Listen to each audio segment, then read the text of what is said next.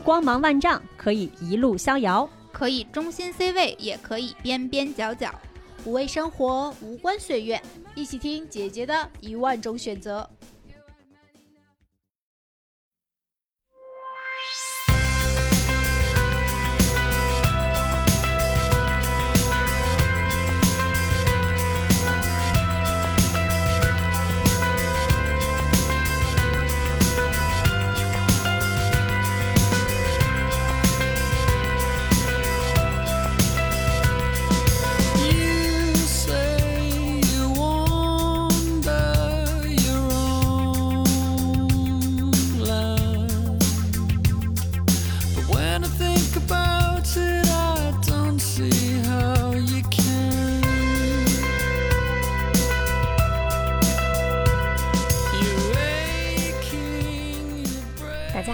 欢迎收听新一期的《姐姐说》，我是主播美丽。本期节目我们邀请到的嘉宾是生完宝宝回归职场的姐姐得意。用得意的话说呢，当她自己的职业和生活在快速发展的时候，孩子的到来打乱了原本所有的计划。结果生完宝宝又遭遇到了疫情，这也让一向忙碌的得意被迫停了下来。在生娃带娃的这段时间，得意十分迷茫。甚至在对外做自我介绍的时候，他都不知道该怎么表达，因为曾经明确的 title，现在对他来说就只剩下宝妈。但做过职业规划师的他，没有否定自己，反而是在接受、面对以及寻求帮助。当然，在这个过程当中，他也渐渐找到了出路。如果你也是回归职场的妈妈，或者你也在职场甚至人生中有些迷茫时刻，也许得意的分享会对你有所注意。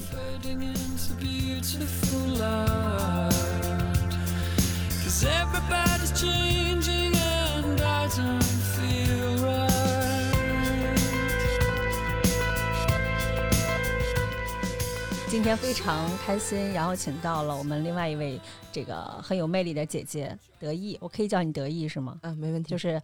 得意的笑的那个得意，得意的笑 啊！为什么会叫得意啊？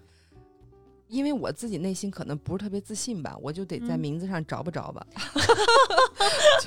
就嗯，很真实。而且我自己做营销的，我觉得这名字也就是挺好记的，嗯，好多人听了就不用在脑子里过第二遍吧，嗯，就马上能够有一个清晰的记忆点。嗯，这不这和王美丽简直有异曲同工之妙，所以我也喜欢你的名字。咱们俩先互捧一下，是吧？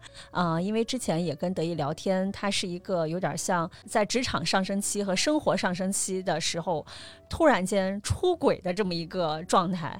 出轨，其实对出轨，生活出轨了。对对对，挺挺意外的。就是我自己经常跟我老公调侃哈，就我们俩开玩笑，我说你说我说你你看我多厉害，我亲自生了个孩子，然后也没有也没有赋予外力。我身边好多就是三十加的女性，可能要孩子会要的很辛苦，要两三年甚至更长时间，嗯啊都有。然后或者是这个工作这个压力啊，然后让自己就没有办法按计划去怀孕。我和我老公其实都计划说第二年就，呃，要不然就是医院去那个那个试管呀什么呀，借助一些外力的这些手段。嗯，所以他我是自然怀孕的，这这件事情对于我们家庭来说是是意料之外的事情。怀孕之后，其实我一直不确定我要做妈妈这件事情。嗯，我到孩子两三四个月吧，应该说，我才确定哦，这是我自己生了一个孩子出来。哪怕就是生孩子的时候那个过程就是很痛苦哈，然后呃经历了这个，就是如果生过孩子的人就应该知道，就经历了顺转剖，说这个生孩子的顶级疼痛。我当时特别特别傻，特别天真，我觉得我是不是生孩子这么疼我都能忍住，从此以后我就所向披靡了。结果生完孩子以后发现，呃，其他的疼痛也还依旧是疼痛的，并不是说呃，这个这个我见过这个大世面以后，其他的事情都 take easy 了，不是的，嗯嗯。嗯，然后。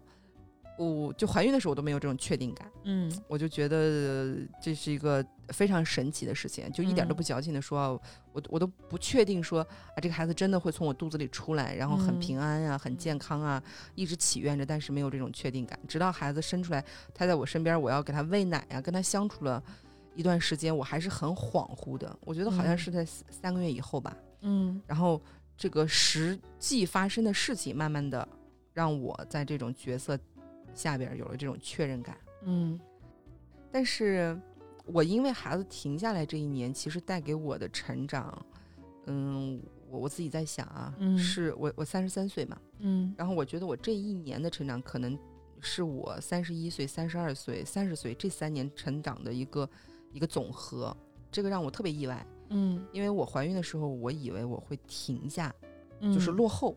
我是嗯一九年一九年底怀孕的，然后怀孕的时候正好就遇到疫情了，嗯我就没有去上班了。嗯。这个当时北京管控特别严哈，嗯。嗯，发生这个事情的时候，我我是刚开始是很很焦虑的，我就觉得啊，别人都在往前赶，然后我就在家刷电视剧，然后面对这个不知道该怎么样去面对的整个孕期哈，然后非常焦虑。但是当自己被迫的停下来的时候，这种成长性是我之前没有想到的。我有一次在朋友圈说了我我正处在这个求职状态啊，好多做保险的找我，觉得这个这个刚才我说我自己目标感比较强哈，然后成果嗯。导向，然后也也是一个很热情的这样的一个性格，所以我自己都婉拒了哈。嗯。然后另外一个点呢，就是嗯，我可能更能接纳自己的短板了，这个是特别大的一个突破，嗯包括去承认和面对它。然后还有一个收获就是，我觉得我自己找到了我自己的支持系统。呃，我们一个一个来说，比如说第一个很难得，我觉得得意能知道自己喜明确想做什么，因为这嗯个其实在很多呃在职场人当中，就是现在的很多职场人啊、其实对于自己明确需要或者明确希望想做什么这件事情来讲，可能是个奢侈品。我回顾我过去工作当中比较开心的点，嗯我会发现，当我去带给别人这种呃比较积极正面的影响力也好，或者是这个呃学习体验、产品体验，然后让他在他的人身上有了一些不同的变化，或者说好的这种发展的时候，我是特别有价值感的。可能到了三十岁以后，就会真的在想什么是自己能做的。嗯就跟二十多岁的状态特别不一样的时候，二十多岁可能是觉得什么我都能做，嗯，对吧？就干啥都行，就是血气方刚的。对，三十多岁的时候会真的呃专注和聚焦，真的做取舍。我觉得我至少我现在有一些感觉了，就是我要舍掉一些，而且我有一段时间焦虑，也是因为可能想完美，想什么都尝试，想完美，看什么都是机会，然后反而会让自己很焦虑。哦，这个你这个状态和我当时刚刚开始从大厂出来，然后去在一个陌生的城市去进行所谓的自我成长的状态很像，嗯就感觉一见谁谁要约见面都去见，因为嗯说不定都是机会。当时那个状态没有想到要去做取舍，就的确是焦虑和疲惫吧。得意可能比我更更明确一点，就是他以结果为导向。嗯对，然后我呢，可能是更在乎过程。就像很简单的一个例子，对我之前跟朋友分享过，因为我们之前有做过一期节目是聊游戏的，我说我玩消消乐，就是那种玩到最后发现哦要消的是绿色，然后 自己就贼开心的在消那些什么红色啊、蓝色啊，后来发现哦人家消的是绿色没，看到条件是吧？对，闯但要求。对，就是过程玩的很很开心，结果发现就一关关的在过。第二个是说到这个知道自己的短板，我自己很清楚的知道啊，我自己是在嗯关键决策不能情绪化，就是我是一个比较情绪化的人，就是大部分人见我的时候都会觉得我思路清晰，对，然后非常的理性。嗯，尤其是跟你第一次聊的时候，就是时不时还冒出几个金句，就让我觉得回味无穷。是吧？下次拿个笔记下来，吧记下来，我都记下来，真的。就你那天 一边说，我一边一边拿那个电脑在记，什么人生的停顿要刻意营造这种，你看，我的妈呀，真的是我说的。啊好，我特别需要解决的是情绪问题。嗯嗯，就是这个可以说是我自己呃特别隐秘的一个短板吧。嗯可能很多女性的职场的女孩儿都有一些，也许有些男生也有哈。嗯我是需要有一个嗯、包容度和接受度比较高的领导，理解更好哈，就理解我的这种情绪化，或者是知道我这个不好的时候，还愿意陪我往前走一段。所以我自己在这次选工作的时候，其实更重要的其实是在选老板。你为什么需要上一级接受你的情绪呢？因为我的情绪化，呃，是很有特点的。就是 你这样一说，我脑海中就有一种开着会突然开开始撒泼打滚嘛？应该不至于吧？不是，我的特点是什么呢？我嗯，情绪化的时候，一般只会对自己的老板和自己的这个老公展露这种情绪化。我是一个还挺关系驱动型的人，就是一个关系如果让我觉得感受好，然后能建立比较强的这种信任关系，就特别能够。让我投入我的情绪，我一般不对同级和下级进行特别大的宣泄。然后我有情绪的时候，我觉得，嗯，我可能只需要我的领导，不是指就是核心是需要我的领导，他比较理解我，比较信任我，我就有足够的动力就往前走了。然后我可能把我的这个信任点更多的放在了领导身上，嗯，所以我需要领导是一个能够。接受、包容，或者说是给我一个成长期的，嗯，这样的一个领导，这个对我来说还挺重要的。嗯，那你情绪化都什么表现呢？也没什么，就是比如说，也不会因为一些特别常见的小事儿啊，不会，可能就是，嗯，累积的比较多了，压力比较大的时候，需要去有一个沟通，就是这种真正彼此尊重的沟通，我们。他不是老板特别炸着我，他是能够听进去我的一些点，然后知道我的一些点，给到我一些引导。嗯，对，而不是说，哎，这么点小事儿，你至于吗？我觉得这个就是评判，嗯，就是在在说，可能我的情绪不值得。但其实这个对老板要求还蛮难的，因为老板其实从怎么就是他也没有义务要求为你的情绪去买单嘛。对，所以我要找匹配的老板。如果老板很擅长做这件事情，而且他是，嗯，比较懂人的，嗯，他就不会觉得很累。嗯，我又不是天天，对吧？像我们都，嗯，是吧？做到现在这个十几年的职场经历了，可能就比如说半年，嗯，或者说是一年，可能才会有这样一两次的这种。关键对话，嗯，就就算再频繁一点，可能一个季度才会有一次这样的关键对话。嗯，就是我觉得这个是我的短板，不代表我的这个情绪管理能力是在平均线之下啊。嗯嗯嗯，反而我觉得可能是因为我对情绪管理有更高的要求，嗯，所以我才觉得这个会是短板。当你的性格慢慢的成型以后，其实要改改掉所谓的这种。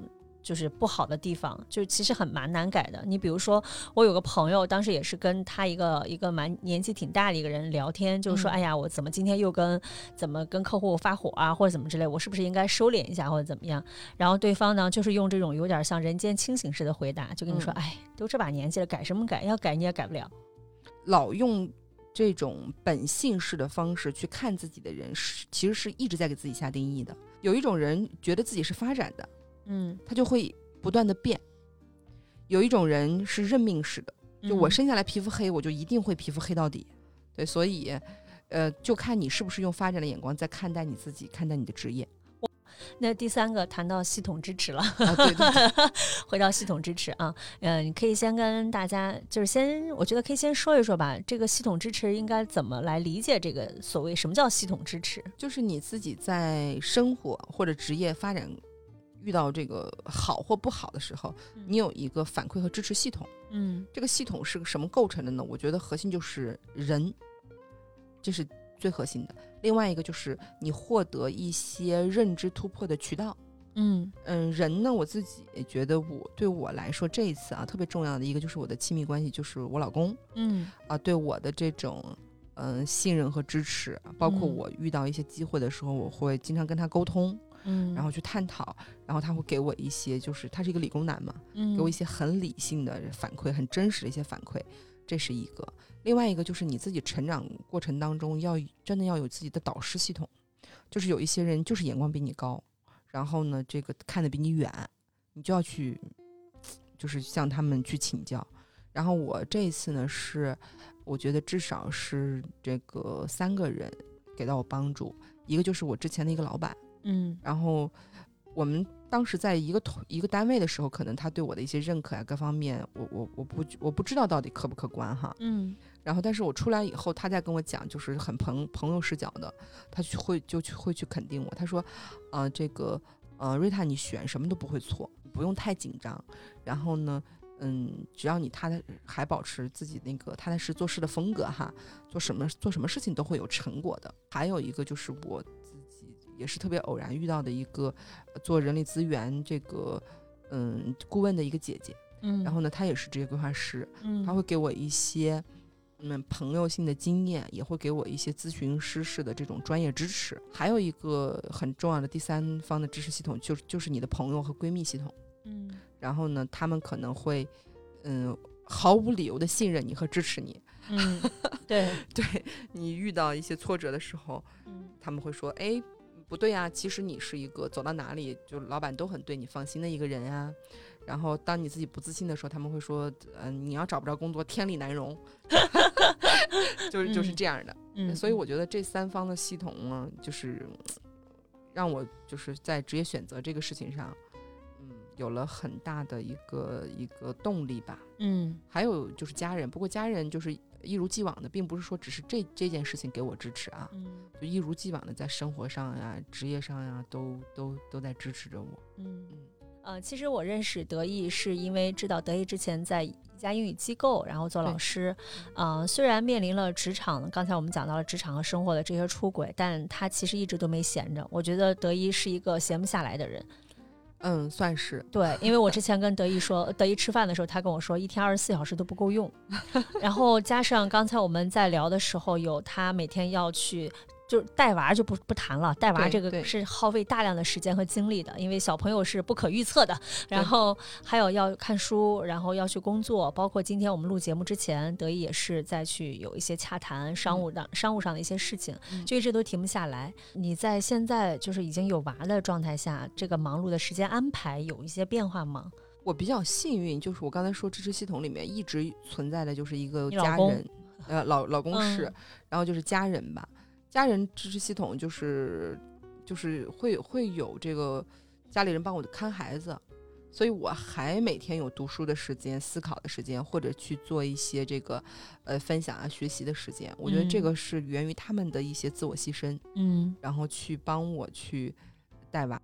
但是我每天呢有有几个原则：第一，我我要有这个高质量跟孩子相处的时间，嗯，什么怎么理解高质量呢？就是什么也不做，就是陪他。就是带他，嗯嗯，就是不是时间有多长，就你的投入度有多深。呃，平时是这样，平时我就是比如说，呃，上午学习啊，或者外出啊，但是我只是只要是我忙完一个事情的时候，我都会就是抱我们家孩子一几分钟、十几分钟这样的，这个是短时间的这个质量吧。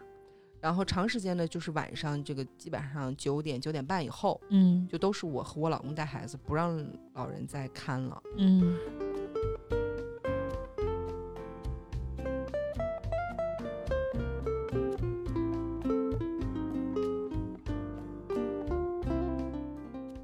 我知道德意有一个身份，应该是职业规划师。当你自己面临这样一个比较困境的时候，就是跳脱出你自己的身份，然后以职业规划师的这样一个眼光去看，或者说现在坐在你对面的我，就是当时经历过这个状态的你，你会给一些什么样的建议吗？或者你你是怎么来看待这件事情的呢？嗯，我觉得这问题问的也很好。今天就是一个姐姐们的互捧，果然只有姐姐们才能惺惺相惜。一二年学职业规划的时候，当时也是为了解决自己的职业问题哈。职业规划其实是确实有一个比较系统的方法，它不是全凭经验主义的，嗯，这是一个。另外一点呢，也确实我自己认为，这个这个事情是要有具身性的，你自己经历过职场，你才能够给别人一些。真实的建议，所以你对职场的基本面你是要了解的，嗯，然后这也是为什么我一二年学完的时候，我那会儿二十四五岁，嗯，我就觉得我我还做不了这个事情。另外一点呢，就是职业规划师还有一个特别重要的心态，就并不是去帮别人指点人生，提供的就是一个第三视角。职业当中的问题，呃，其实是有大类的，比如说职业的定位问题，然后发展问题，还有呢就是这种转型问题，还有平衡的问题。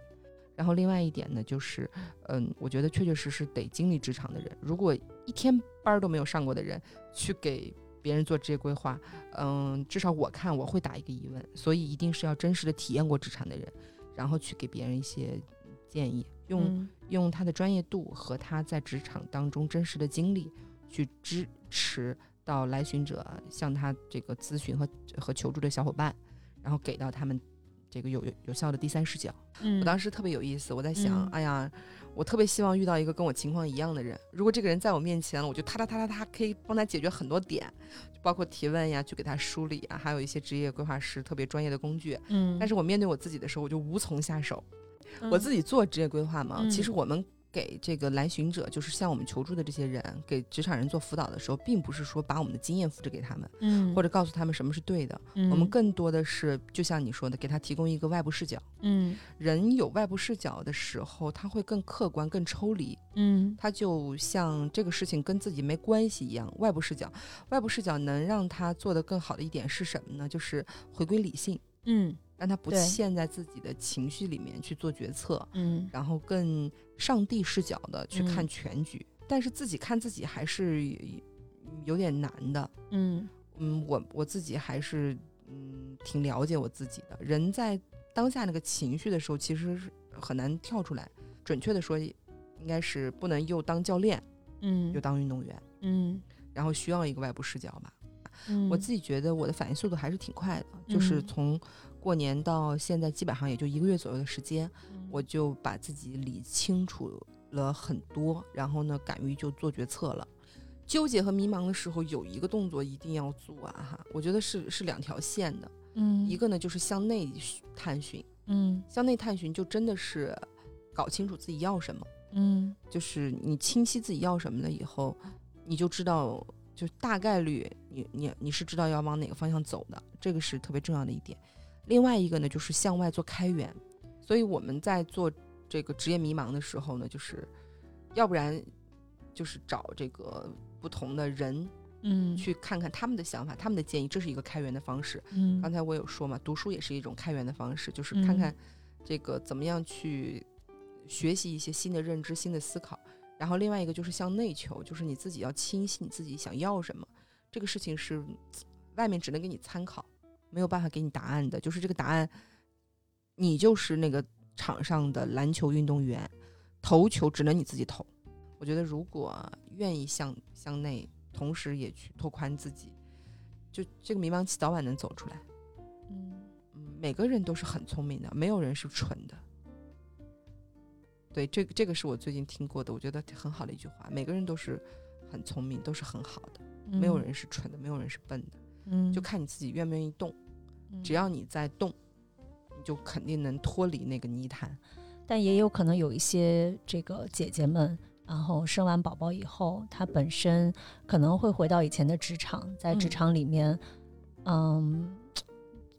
就是一切都已经不一样了，就像我想起一个，我我有一个朋友也是，甚至生了二胎，他嗯可能当然是就是呃，我我我现在想不起来他是怎么去跟公司请的假，反正是就类似于他甚至都就是首先他回到再次回到职场的时候，会发嗯现办公室已经全是。可能九零后都比较那个，可能九二、九三后，对嗯九五后的。其次呢，是他也不会去在职场上去谈论孩子，因为这件事情没有人去跟他谈。对，然后她在职场上感觉之前是一个非常叱咤风云的一个姐姐，然后嗯等到生了啊、呃第二个宝宝之后，再回到职场，其实还就我感觉她那个状态就有点像窝在那儿。嗯嗯舒展不开自己。，对对，还有一些呢，也是就是呃，在回归职场以后，包括环境、外部环境和自己的内在状态也发生了变化，就是就会面临的跟你的情况还蛮像的，可能是你的上一个阶段，就是嗯要去走出来，要嗯去。一个创造新的机会，嗯但是在这个新的机会过程当中，就是会遇到像孩子，然后家庭，还有其他的一些事情的一个牵绊。其实这种这种事情，当然每个人都有每个人的难处啊。嗯就是如果是你作为职业规划师的话，你嗯你有一些什么样的建议吗？我觉得我可能要给所有的女性，或者说是这个职场妈妈们，嗯有一个特别重要的提醒，嗯就是面对事实的能力，也是最近的一些思考啊，包括嗯也是就是阅读啊、学习啊的一个思考。就是女性可能在哪里会有短板呢？就是她面对事实的能力是弱的。嗯，哪怕是自我评价，比如说，美丽，我现在让你评价你自己，你会怎么说你自己？有优点和缺点没有是吗？都可以，是就是都行。评价自己，说优点吧。这这岂不是有点臭屁了吗？我觉得说三个缺点吧。嗯啊，情绪化，嗯，过于敏感，嗯。嗯，还有识人不清。嗯。嗯 行，你看啊，你在做这些评价的时候啊，呃，很多都是形容词，比如，说，呃，几乎全都全都是形形容词，嗯。情绪化、嗯。识人不清，嗯，还有一个过于敏感，过于敏感，嗯。全部都是形容词。然后我我发现很多男性或者说是偏理性的人，他们可能在描述事实的时候跟咱们不是特别一样。嗯比如说情绪化，什么叫情绪化呢？就像你刚才就剖解我的那个过程啊，我我我说啊，我会对领导会就是这个这个有一些期待，有一些依赖，其实这个是我情绪化的本质。然后呢，当我们再去描述这些东西的时候，很多都是自己给自己在加标签嘛，嗯就是下定义。嗯然后这三个是你给你自己下的定义。嗯比如说我，如果说我，我说我可能张口就来的就是，我是我我觉得我自己挺胖的。嗯，这句话说完以后，胖是个形容词，对吧？这也是我给我自己的一个标签。什么叫事实呢？事实是我一百二十斤，这是事实。明白了。对，嗯然后，所以很多女性在生完孩子回来以后，会觉得特别常见的一些自我评价是：我没有竞争力了。嗯。嗯，我必须要有这个呃家庭生活的平衡，嗯。然后或者说是我真的一孕傻傻三年，我精力不如年轻人了，都是事实，都是这这些这个自我评价。但是这些自我评价很多都是非事实。嗯。那咱们讲事实的就是，好，你说我这个精力不如年轻人了，那你每天能工作到几点？或者是你在工作之外，这个加班能投入到工作当中到底多长时间？然后有些人一算说啊，我接受不了九九六，但是我可能如果六点钟下班，我我加班到八点是没问题的。然后周一到周五我加班到八点都没问题。比如说我就是啊，我可能不能，我确实不能接受九九六，嗯，但是这个这个加班到八点对我来说完全 OK，或者说是九点之前，只要我的所有工作能结束，能保证九点之后我正常的高质量的亲子关系，我觉得就很 OK。所以当我把这个说给我老板听的时候，老板听完全没问题啊，还是很拼呀，一点都没有觉得比这个年轻人不拼啊。其实你要真的是呃，这个这个早上九点，如果真的有些事情需要你忙，你忙到晚上九点，这个很 OK 啊。而且你要是工作十二个小时，是比一个刚毕业的年轻人或者只工作三年的人工作十二个小时，工作结果和产出高很多的。嗯所以这个叫事实。嗯，所以我想跟这个生完孩子回归职场的咱们的这个职场女同胞们讲的这个建议，就是我觉得还是要用事实去说话，就是把这件事情客观的进行一个描述，然后呢，你不要自己去判断。我你有嗯没有战斗力？你跟老板说，我一周可以加班三天，加班到几点，对吧？你不用说我一周这个我我不能接受九九六，这是这都是特别含糊的一些东西。包括对自己的优劣势也是用事实很客观的讲，比如说，呃，我擅长做销售，那也是一个一个一个这个呃评价类的。那你跟老板谈的时候，可以跟他讲，我最高的销售一个月做到，比如说三十万还是五十万，然后就比较客观的呈现。我当时在我的团队里面做到了第一，或者是我连续三个月做到第一。那这种竞争力，我相信是任何一个时代都需要的。而不是说呃九五后就不需要 top one 的销售了，需要永远需要。嗯，那如果提供的依据出来，真的不管是在体力上也好，或者说是，嗯、甚至有可能是在资历上也好，就不嗯会占有特别的、特别大的优势，那他就会陷入到一个职场困境里面去。那我呃是这样啊，嗯提供事实有一个什么样的作用呢？提供事实能让你真的看清自己的优劣势。嗯如果这个人列出来十项全是劣势，那你就要去认这件事情，就得补。这个是没有办法有人帮你的，嗯，并不是说。呃你你平时就吊儿郎当的，就是，然后生完孩子以后你还更值钱了，这个这个可能短期可以，但它嗯绝对不是一个长期的普遍的规律。嗯总有老板会知道你到底是个什么样的人，嗯所以，嗯，认就是面对事实这件事情，其实是想让大家知道，大家在职场当中客观的一个情况，并不是说，啊，你面对事实了以后，你就会比原来发展的更轻松。我讲这个点是因为很多职场妈妈回归这个职场的时候，我我至少我都有一点这样的心态啊。我我作为一个呃职业规划师，包括职业发展还还凑合还可以的这样的一个职场女性，我都心想，我我觉得我。可能就是劣势会比较多。我刚出来求职的时候，心里并没有特别笃定，觉得还跟原来一样，就是很有自信哈。我觉得有孩子了，很多老板都会顾忌，说孩子这么小，对吧？然后你是不是一定要家庭生活工作平衡啊？这些点，他们的顾忌这些点，就反而会打倒我自己。然后我认清事实了以后，我会发现，其实我的战斗力，还有我的竞争性，还有我的这个所谓的这个支持系统哈，都是很多年轻人没有的。对吧？我我刚才讲，我要上班十二个小时，一定比刚工作一年的人上班十二个小时给公司创造的价值大概率时间都是高的，对吧？嗯，对，就就是看我自己能不能调整，包括我爱人呀、家人对我的这样一个支持，其实是让我不不用太有后顾之忧的。而且我自己很知道，教育的核心关键点是质量，并不是你天天跟孩子在一起，你在玩手机，孩子在旁边哭。这个是不 OK 的，所以当我客观的去分析完了以后，嗯，我觉得我是克服了那个恐惧的。嗯，很多职场妈妈，我相信在生孩子之前能有一片天，那之后呢，很多让大家没办法往前走的，就是她自己给自己挡住了她往前看的这个这个这个可能性。嗯，他如果把这这一页账目拿掉的话，还是有未来有很多选择和机会的。嗯，但如果就像你说的，如果评价完了以后，真发现自己不行。那就是要接纳，给自己耐心去补。嗯，比如说，就会发现我可能不是说这这方面很好，但是我确实想在这方面有一个突破。有有两个策略吧，要不然就是呢，这个找到自己优势比较匹配的这个点。如果你想要的东西确实是你必须要提升的东西，呃，没有捷径可以走，那就是去学习和提升。嗯，成长这个事情，嗯，好的点是，真的是一辈子的事儿。不好的点就是，对于愿意成长的人来说，一辈子的事情能让大家对自己有耐心。就你三十五岁不行，你可以三十七岁；三十七岁不行，你可以四十岁。咱们拼一辈子，对吧？不是说在这个点我不行，我这一生就不行。用发展的眼光看自己嘛。随着退休年龄越来越之后，女性的这个黄金期也会往后延的。我是这样想啊，可能现在女性都觉得三十五岁左右是黄金期，那未来可能就是四十岁。对吧？或者更更更大一些，但也有可能。所以用发展的眼光看自己，让自己对自己有耐心。然后另外，对于不想成长人来说啊，我这一辈子都得努力啊，那他们就会比较痛苦。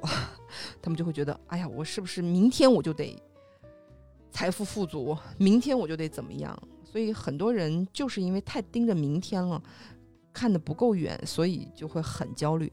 还有一种可能是因为和现在的整体的职业的结构吧，就像在西方的发达国家，可能对于呃年长的人，他在某一些行业，他其实更看重的，他看重的是你这种年龄带来的信任感，然后资历。对，包括我之前也听过一个非常喜欢的播客，当时两位主播也聊了一期，就是怎么来用投资的眼光来看待你的职业生涯。对，但是他们其实做了一个蛮简单的一个描述，就是说，呃，当你年轻的时候，其实你要去做 to C 的，因为这种你面临面对的市场永远是在不停的变化的，这个其实是你可以不断去挖掘你自己优势和潜潜能的。对，但是当你慢慢比如说年纪大了，或者说你的阅历越来越丰富了，可能这样的人会转向 to B 更合适，嗯，因为你会带来，比如说你的专业度。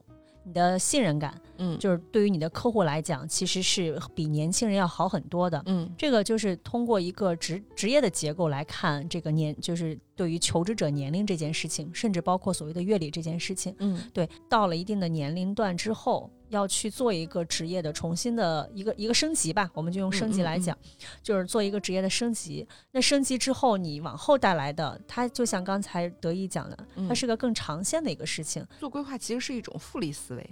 嗯，就是你把规划做好了，你的这一步是能为下一步做储备的。就是你要想清楚，职业在你生命当中是来是是干嘛用的，去帮你实现你什么生命价值。嗯，这个挺重要的。嗯，就比如说我是一个事业心挺重的人，我是要在职场实现我的一些这个人生的抱负，或者说帮我实现我很重要的人生的价值和意义的。我我希望通过我的职业证明我的一些呃影响力呀，对吧？然后帮我实现这个精神和财富的一些富足，这是我。但不是每个人都像我这么想。嗯，对，有些人就觉得职业能给我提供一个收入，嗯。这个没有没有对错啊，嗯，就是我的重心更多的是在家庭或者个人爱好上，然后职业只是说，呃，帮我实现一个我生活的保障，这个也 OK，这个没有错。还有一些呢，就是职业就是我的兴趣爱好，嗯。我就是不愁吃穿，嗯，也不需要实现我的理想抱负，它就是我的嗯。兴趣爱好。所以首先要定义清楚的是，你的职业在你生命当中扮演了什么样的角色。嗯。如果你的职业在你生命当中扮演的也是类似我这样的角色，嗯，那可能，嗯、你就要想什么东西真正是你热爱的，嗯。你你真的是要走你热爱的那条路，你做这件事情，你能够找到你的那个，呃，说大一点叫使命，就是 calling；说小一点呢，可能就是你自己这个很忘我的这种时刻。嗯对，明白，对，然后呢，如果说这个是是你谋生的一个手段，那就是看跟你的生活的这个基调是不是匹配啊，收入呀，然后上下班的时间呀，你要考虑这些东西。那如果是个人爱好，那就是看哦，这个东西是不是满足我的兴趣点，就纯兴趣，你甚至可以不考虑它的其他价值，就是能不能让我高兴，也不需要挣很多钱，也不需要去有什么嗯价值啊、体现呀、就是，哎，是不是我乐意就可以了？所以每个人要想清楚，在你生命当中，职业是帮你完成什么人生任务的，嗯，这个早点想还挺好的。早点是多少，越早越好嘛。那想不清楚，哎呀，太早的话，呃其实现在呃挺多职业规划从中学时就开始了，哦，嗯，高中吧，嗯高中就开始了。然后国外的小朋友挺多的，就是这个这个中学的时候他们就很清楚了。嗯。现在国内中学生职业生涯规划也非常热，其实，在我们这个呃这个这个了解这块儿的圈子里面的挺多人都知道，就是因为现在孩子都希望学的专业未来能够用上，所以像咱们这一代人可能学的这个干干个那个特别普遍，嗯，然后咱们父母那一代也是的，但是现在就越来越注重这种专业性，这样的这个教育投入啊，对于人这个时间的投入、经济的投入，才会更有意义、更有价值一些。所以很多有意识的家长从中学时候、高中的时候就开始给大家让孩子们接触一些职业规划，然后参照职业规划进行择校，嗯然后选了专业以后，参照自己到时候是不是真的喜欢，然后选择要不要读研呀这些的。嗯嗯越来越多的家长，越来越多的家庭有这样的意识了。嗯。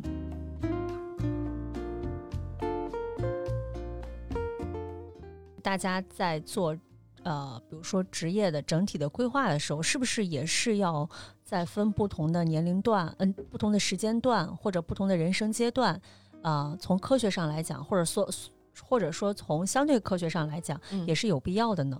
有，嗯。就刚才我举的那个例子嘛，比如说你刚二十岁到二十五岁的时候，呃肯定是要做职业定位，嗯。选择呃你擅长、你喜欢、你感兴趣的事情做。嗯然后二十五岁到三十五岁是职业的高速发展期。嗯，然后你在这个阶段，如果真的是能做到这个，呃，中层或者是高管，这个，那你未来的这个选择范围就会更宽。嗯然后三十五岁到四十五岁之间，你可能呃不得不去面临的就是你自己怎么处理你多重的人生角色，又是嗯爸爸、呃妈妈，又是子女啊，又是父母啊，又是公司可能是一些很重要的一些岗位啊，嗯你去你你确实是需要平衡好，或者在这个时候追求再一步的发展，或者是转型。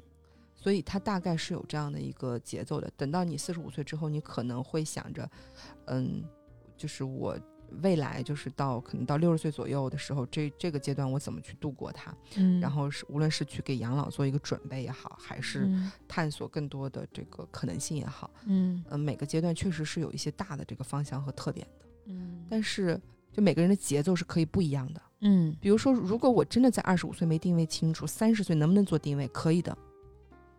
所以千万不要被这些发展规律绑住自己。嗯，就比如说，是三十岁之前生孩子是不是很好？对对对，女性三十岁之前生孩子是很好。但如果我三十岁不生，三十到四十岁生，OK 吗？OK 啊，五十岁生也 OK 啊。所以每个人都有自己的时间表。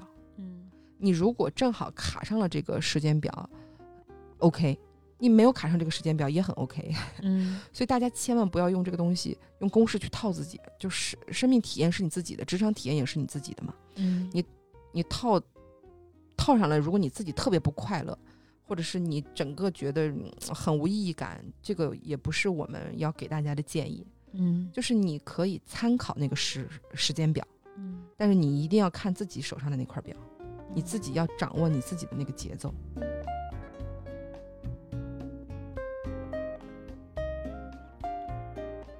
那今天特别感谢得意，然后来和我们这个作为姐姐说的嘉宾，和我们这个一直说说说说了两个小时，啊、特别开心。我觉得这个播客这形式特好，你们一定要坚持做下去。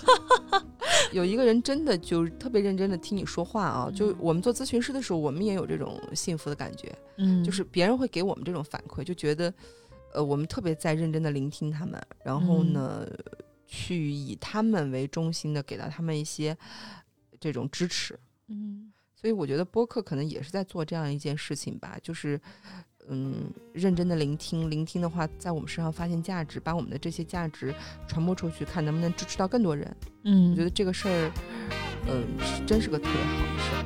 When it's not always raining, there'll be days like this. When there's no one complaining, there'll be days like this. Everything falls into place like the flick of a switch. Well, my mama told me there'll be days like this. 以上就是本期节目的全部内容。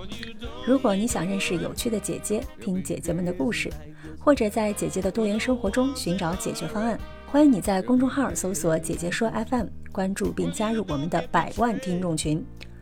如果你的身边有让你觉得不一样的姐姐，快来推荐给我们，推荐有奖，但奖品随缘吧。好啦，今天说到这儿，咱们下期见。 When you don't need an answer, there'll be days like this. When you don't need a chance, there'll be days like this. When all the parts of the puzzle start to look like they fit, then I must remember there'll be days like this.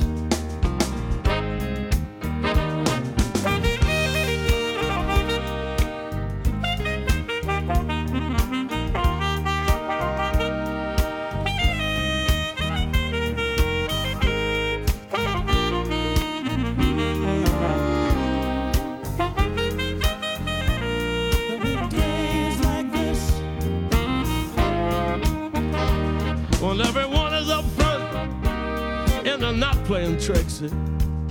When you don't have no freeloaders out to get their kicks. it. Well, that's nobody's business. The way that you want to live. I'll just have to remember there'll be days like this.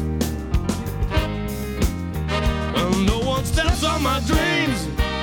There'll be days like this when people understand what I mean. There'll be days like this when you ring out the changes of how everything is. Well, my mama told me there'll be days like this.